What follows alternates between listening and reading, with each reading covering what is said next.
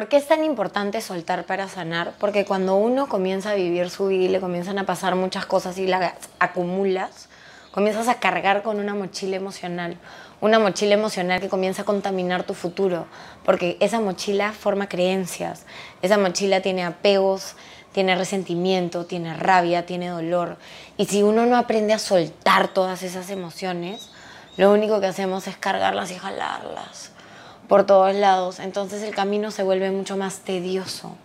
Uno perdona por uno mismo, no perdona por la otra persona. Y muchas veces me encuentro con gente que no quiere perdonar, no quiere soltar porque tiene la razón y tiene la verdad.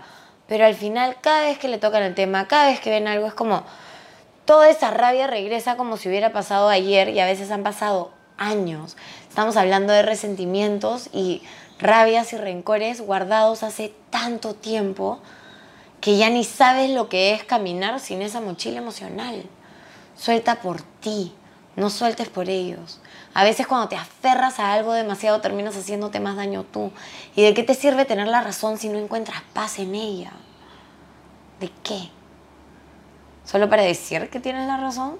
La otra persona está viviendo feliz con su vida y tú sigues empinchada y resentida por todo lo que pasó. La vida continúa. O continúas con ella o simplemente sientes que te arrastra con todo el resto que cargas. Las cosas que nos pasan están hechas para enseñarnos. Cada uno es libre de poner la creencia que quiera. Personalmente elegí una creencia que me ayuda a seguir adelante con cualquier cosa que me venga y es que todo pasa para algo. Todo tiene una enseñanza. Todo tiene un, más que un porqué, porque cuando buscamos un porqué comenzamos con todas las explicaciones de por qué yo, y me vuelvo la víctima, y yo pobrecita, todas estas cosas que me pasan a mí. No se trata de volvernos la víctima de una situación, simplemente se trata de soltar esa situación que hoy en día ya no te suma, ya no te ayuda, ya no te sirve. Lo más probable es que ya ni siquiera hables con las personas de la situación, pero basta que te hablen del tema, que enteres, que escuches algo, para que toda esa emoción regrese. ¿Quién la carga? Si yo agarro un carbón caliente y te lo quiero tirar para hacerte daño, ¿quién se quema? Yo porque yo soy la que la agarré. Esa es la rabia. Cuando uno siente rabia, es como agarrar un carbón caliente para hacerle daño a alguien más. El que se termina haciendo daño es uno mismo. Y si tienes buena puntería, sí, lo más probable es que sepas herir a la persona que tienes al frente, ya sea con tus palabras o con tus acciones. Pero a la larga, lo más probable es que te arrepientas de esas acciones y que hayas roto cualquier vínculo que pase con la persona. Tengo un ejercicio que aprendí que a mí me parece súper poderoso. Es una meditación bastante larga. Yo lo usé muchas veces en mi vida. He tenido muchas cosas que trabajar, desde el bullying en el colegio y soltar los resentimientos que tenía con eso. La muerte de mi amiga, mi mejor amiga que murió cuando tenía 19 años. Y soltar el resentimiento que tenía con el universo porque había sido una racha de muertes en mi familia donde años atrás se había muerto mi abuelo, después mi tío, después mi otro abuelo, después mi otra abuela, después mi mejor amiga, y era como toda la gente que quiero se muere, estoy peleada con el universo, ya no quiero querer a nadie más. Y me di cuenta que lo único que estaba haciendo con esa situación era cerrarme y no abrirme a nadie más. Me daba tanto miedo volver a querer a alguien y salir herida de nuevo que dejé de vivir. Dejé de vivir, entré en depresión, vivía en París con un súper trabajo, la gente con la que trabajaba era gente increíble, pero nunca conecté con nadie a profundidad o al nivel que había conectado con esta amiga por miedo a perderlos. Y no fue hasta que comencé a tener sesiones con la que fue mi coach en esa época que comencé a darme cuenta de cómo yo misma estaba creando estas paredes alrededor mío de protección que lo único que hacían era meterme en una jaula enjaularme, encaustrarme, meterme dentro de una cajita donde yo vivía mi vida como una realidad, una realidad que no me ayudaba a vivir mi vida, una realidad en la que yo era la víctima y las cosas me pasaban a mí y todos se podían ir a la mierda porque yo no quería tener más amigos y en realidad no era que no quería tener más amigos, en realidad era que me daba miedo. Pero hasta que no trabajé eso, hasta que no solté eso, creo que eso puede haber sido, mira, mi amiga se murió hace 10 años y puede que a mí me haya tomado por lo menos cuatro años volver a confiar, volver a abrir mi corazón para tener amigas de corazón que ame como hermanas y hoy en día tengo un grupo de amigas y amigos alucinantes que amo con toda mi alma y sí, obviamente si algún día pierdo a uno de ellos voy a sufrir. Sin embargo, valoro cada minuto que paso con ellos y porque elijo pasarlo ahora. Después, el soltar para sanar cada vez que tenemos un conflicto, ¿cuántas veces hemos tenido un conflicto con alguien? Después nos hemos arrepentido y no hemos tenido la oportunidad de sanar o de conversar lo que sea que pasó. Ustedes saben cuánta gente viene a sesiones conmigo tratando de tratar eh, la relación que tuvieron con su madre o con su padre o con su abuela que ya no está viva. Y sí, hay hipnosis, hay diferentes tipos de visualizaciones y meditaciones que te ayudan a buscar ese cierre de capítulo y ese poder hablar y comunicar lo que uno siente y soltar. Pero si tienes a la persona ahí, ¿por qué no hacerlo? Yo no veo a mi abuela hace como 10 años, creo, y en una época me di cuenta que en realidad la odiaba con toda mi alma. Tipo, ese odio que puedes decirlo y sentir cómo va subiendo. Y odiaba lo que había pasado, odiaba la situación, odiaba el contexto de, de todo, pero me di cuenta que ese odio lo único que hacía era limitarme y frenarme. Y cuando yo empecé a estudiar coaching, me di cuenta que si no aprendía a sanarlo, que si no me volvía neutro con la situación, porque uno puede perdonar y no estar de acuerdo con acciones de otras personas, pero tú perdonas y sueltas. Sueltas para que no te afecte a ti, Sueltas para que tú no tengas que cargar con nada. Porque no es tu responsabilidad. Me tomó tiempo de trabajo, distintos tipos de meditaciones, desde la meditación del amor y llenarla de luz, que se las puede enseñar es simplemente tú cierras los ojos y te imaginas que tienes esa persona que no toleras al frente y que con cada respiración y cada exhalación la llenas de luz y vas llenándolas de luz y vas aceptando a la persona tal y como es. Y si tú revites eso durante un proceso de 21 días, lo más probable es que logres sanar muchas de tus heridas. Como yo soy una necia de mierda, y ya se los he dicho, obviamente esa meditación me parecía muy pacífica. Yo necesitaba algo un poco más agresivo, ¿no? Algo que me ayudara a, tipo, expresar toda la rabia que tenía guardada. No, traté de hacerlo por teléfono, pero resultó en el teléfono terminó por mi cabeza y como me lo colgaron. Y obviamente yo llorando en el teléfono, así, tipo, con la rabia acá, y dije, no, ya, claramente esta metodología no funciona. Me calmé, me reuní con ella, hablé con ella, le agradecí, porque al final, gracias a ella, yo estoy viva, porque es la mamá de uno de mis padres, y, y gracias a eso nacieron, y después vine yo, entonces, si ella no existiera, yo no estaría aquí. Entonces es un gran punto. Pero hice esta meditación que quiero compartir con ustedes, que es muy poderosa y puede ayudar a que sueltes el rencor que tengas guardado con cualquier persona. Si la haces realmente, si te conectas con eso, si te permites hacer todo lo que dice esta meditación, aunque te parezca rara, te juro que la primera vez que lo hice con Marisa Pierce, que es una terapista de hipnosis súper conocida en Inglaterra y en Estados Unidos, dije, escúchame, esta meditación tiene demasiada rabia para mí. Pero al final, como terminas sacando todo eso, deja de estar dentro tuyo. Es una manera de procesarla. La psicología budista dice que no debemos de, digamos, seguir trabajando nuestra rabia y sintiéndola porque eso crea patrones neuronales que nos hace llegar más rápido a la rabia y hasta cierto punto hay una razón. Si a ti te sirve simplemente sentarte imaginar que tienes un río al costado y que cada pensamiento de esta persona lo pones en la hoja del río, porque el río pasa con hojas, y lo dejas ir, maravilloso. A mí no me funcionaba. Entonces necesitaba esta otra meditación un poco más activa y se las voy a leer, porque es una meditación de Marisa Pierce. Y nada, espero que les sirva. A mí me ayudó a cerrar este ciclo. Obviamente le he modificado un poco porque en esa, para mi gusto, se quedaba en la rabia y lo que a mí me gusta hacer que funciona también es escribirlo. Cuando tú escribes y dices todo lo que sientes desde adentro de tu alma, pero hasta que llegas al punto de poder darle la vuelta a la gratitud, de agradecer lo que hizo, porque otra cosa que le dije es, gracias a la manera en la que tú actuaste, esa persona es como es. Tus hijos son como son gracias a esa manera en la que tú actuaste. Y tengo la suerte de tener a los mejores papás del mundo. Entonces no me arrepiento ni un segundo de que sea mi abuela. Ni un segundo, porque cada acción que ella tomó hizo que ellos sean las personas que son. Así que todo pasa por algo, toda experiencia en tu vida y creo que eso les enseñó el gran ejemplo de lo que no querían ser como padres, de lo que no querían inculcarnos o a lo mejor les enseñó los valores que sí querían reforzar para que nuestro núcleo familiar sea unido, para que nuestro núcleo familiar haya comunicación, haya honestidad, haya claridad de palabras, haya amor y haya amor desinteresado sobre todo Creo que todo el mundo tiene conflictos con alguien, ya sea de tu familia, tus amigos, alguien lejano, cercano.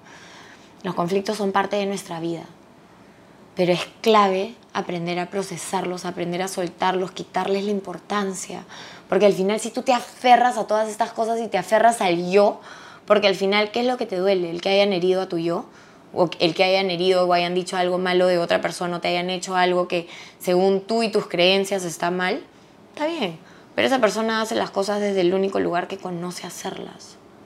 Y en esta meditación vas a ver cómo puedes terminar dándole la vuelta y viéndola como, pucha, qué pena. Qué pena que esto sea todo lo que ella puede ver. Qué pena que esta sea su manera de actuar. Y llegar a tenerle compasión. No importa lo que te haya hecho la persona. Así que te invito a que hagas esta meditación conmigo. Yo la voy a leer para no olvidarme nada. Entonces, si estás en el carro, te recomiendo que te parquees por algún lado para que puedas hacerla, porque sí es básico que la hagas y que lo intentes. Yo te voy a guiar en la meditación, pero pon de tu parte, pon tu emoción, pon tu energía, conéctate con esa rabia para que puedas soltarla. Conéctate para que puedas dejarla ir. Di todo lo que sientas. Todo. Si puedes usar tu cuerpo, mejor todavía. Porque así haces un aprendizaje congruente de cuerpo, emoción y lenguaje, lo cual crea coherencia y hace que esto te dure por mucho tiempo. Y si con una meditación no te sirvió, porque yo tuve que hacer tres, yo me aferraba mucho a las cosas. Y por eso soy de las personas que te dice que soltar y no aferrarte es lo mejor que puedes hacer en tu vida. Porque desde que aprendí a hacer eso, les juro por Dios que vivo una vida mucho más en paz, mucho más tranquila. Y sí, hay cagadas que me pasan, hay gente que me hace cagadas, pero ya no son tan críticas, no es el fin del mundo. La cagada está hecha. ¿Qué más da? ¿Qué puedo cambiar yo de la cagada? Lo único que puedo cambiar es la manera en la que lo miro. Entonces, mientras yo cierre ese ciclo, mientras yo me permita soltar mi rabia de la manera en la que me funcione, ya sea con la metodología budista de dejar tus pensamientos en una hoja o ya sea con la otra meditación que era llenar a la persona de luz y después llenas a toda tu familia de luz y después a toda tu casa y después a tus vecinos y a tu pueblo y a tu ciudad y a tu país y al mundo. Esa es otra. Yo quiero compartir esta porque creo que es de las más poderosas, sobre todo porque te permite por primera vez sentir esa rabia sin culpa, si lo que te pasó fue algo que te pasó de niña, hazlo como, imagínate que eres esa niña, que esa niña está ahí dentro tuyo y que todavía carga con estas cosas que pasaron y ya es hora de soltar. Y es hora de ser libre y es hora de vivir una vida sin tanto, sin tanta carga emocional. Así que lo hacemos. Es más, esta meditación es tan potente que los doctores le piden a las madres que tienen hijos, que dan a luz a hijos sin vida, que hagan este tipo de meditación para que puedan procesar su luto y su rabia. Entonces son meditaciones que no solo son usadas por hipnoterapistas, ni coaches y psicólogos, sino también por doctores. Confíen que va a funcionar.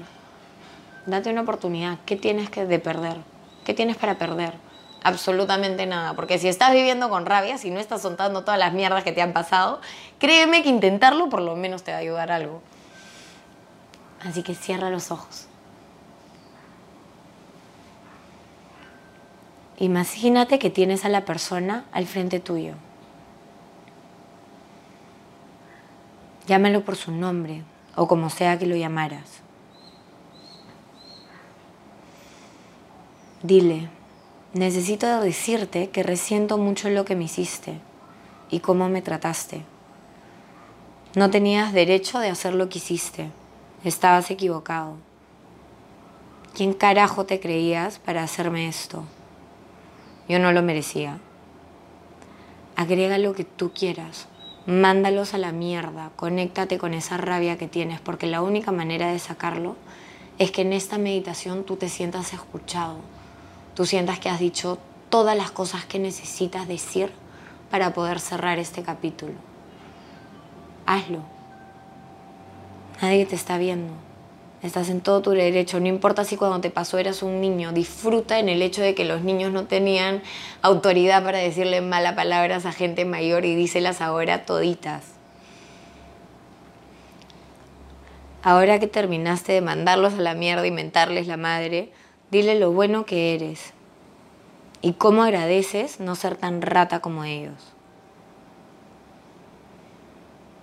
Diles cómo debe ser una persona miserable para hacer lo que hizo y que te dan pena. Que ojalá algún día encuentren la luz. Agrega todas las lisuras que, quieras, que creas necesarias.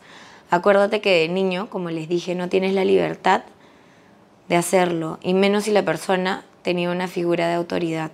Siéntete empoderada, siéntete también como esa rabia se va y cada vez la sientes menos cada vez tienes menos cosas que decirles. Recuérdales también cómo jamás serás como ellos, que gracias a ellos has aprendido todo lo que no quieres ser en este mundo. Y solo por eso ya ganaste. Solo por eso estás mil pasos adelante. Y como eres una mejor persona, díselo. Suelta, suelta todo lo que tengas hazlo, siéntelo. Y comienza a sentir cómo poco a poco estás más tranquilo, cómo poco a poco esa rabia ya no está,